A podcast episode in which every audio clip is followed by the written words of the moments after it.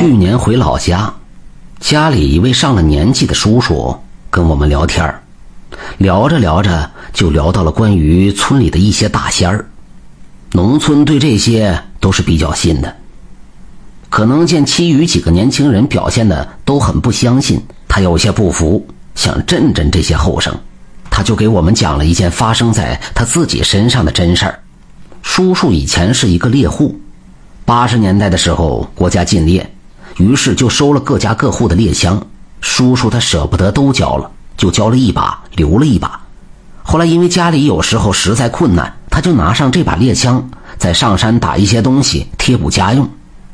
毕竟那个时候大儿子在读高中，学费也不小，而且小儿子体弱多病，常常需要吃药看病，让这个本就贫困的家庭雪上加霜。一次，叔叔又上山去打猎，这次打了一整天，连只兔子都没打着。于是，他就找了往常经常过夜的一个山洞，生了一堆火，准备过夜。第二天再下山回家。在山上跑了一天，劳累自不用多说。他刚刚坐下，闭上眼睛，不一会儿就睡着了。因为常年在山上打猎，警惕性很高，所以一有什么风吹草动就醒。叔叔迷迷糊糊中，听见有柴草窸窸窣窣的声音。睁开眼睛一看，倒吸了一口凉气，眼前竟然是一只双脚站立起来的黄皮子，不，不应该是黄皮子，白皮子可能更合适。这只黄皮子的毛已经几近雪白，但是叔叔他自己也是见过一些山野怪事的人，没有吓得大喊大叫。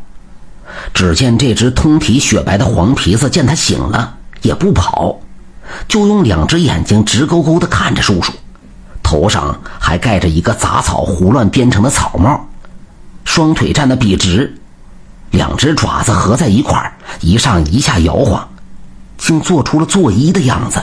叔叔这时候看明白了，他是黄大仙儿，已经有了修为，马上想起以前老辈人说过。黄大仙修到一定程度时，会向一些人讨封。讨封，也就是让人说出类似于敕封的话来，说黄大仙像人或者像仙，借人一口话，说了像人或者像仙完之后，黄大仙的修为就能进一个阶段，而黄大仙儿也会庇护此人一家。若是说了不像，或者瞎说像这像那。不仅黄大仙的百年修行毁于一旦，而且会殃及说话的人。而至于为什么向人讨封，是因为人是万物之灵，自带五百年修为。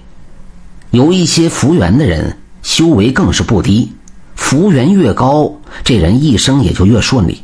要是修道的话，会比其他人更容易。而且黄大仙儿有一个说法是千年黑万年白，虽然不清楚这话的真假，但是面前这只白色的黄大仙儿，修为肯定不低。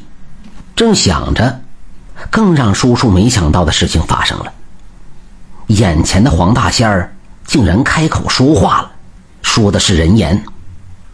他嘴上下开合着，吐出一些不太清晰的发音来。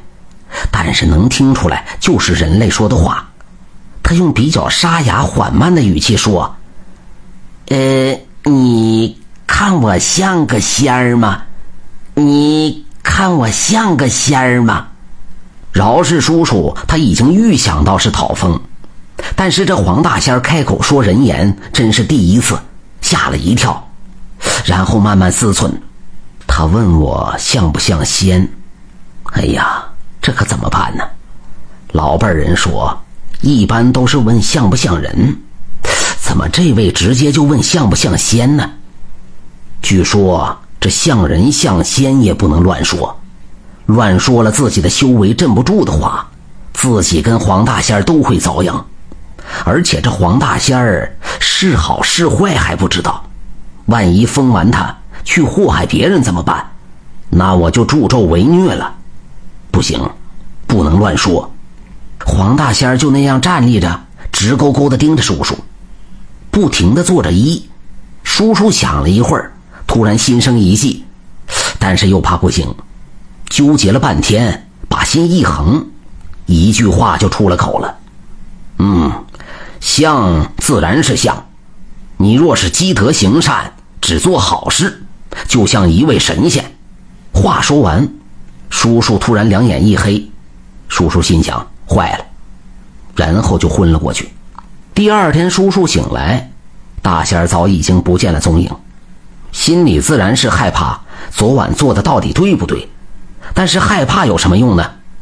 还是拿了猎枪下山回家，跟别人一说，别人也说不出个所以然来。叔叔这人心大，过了一段时间也就把这件事给忘了。但是让人惊奇的是，打那以后，叔叔的小儿子竟然没再生过病，体格也强壮了起来。大儿子顺利考上了大学，一路顺风顺水，叔叔家。也变得富裕了起来，小日子过得很惬意。叔叔的小儿子小时候体弱多病，我们都是知道的。现在确实是个身强体壮的人。大儿子做生意发了财，十分有钱。叔叔说完，得意的看着我们：“我能骗你们吗？这都是黄大仙为我家报恩呢。”我们听后纷纷愕然。感叹这神奇世界的未知太多，不管如何，多行善事，自有好报。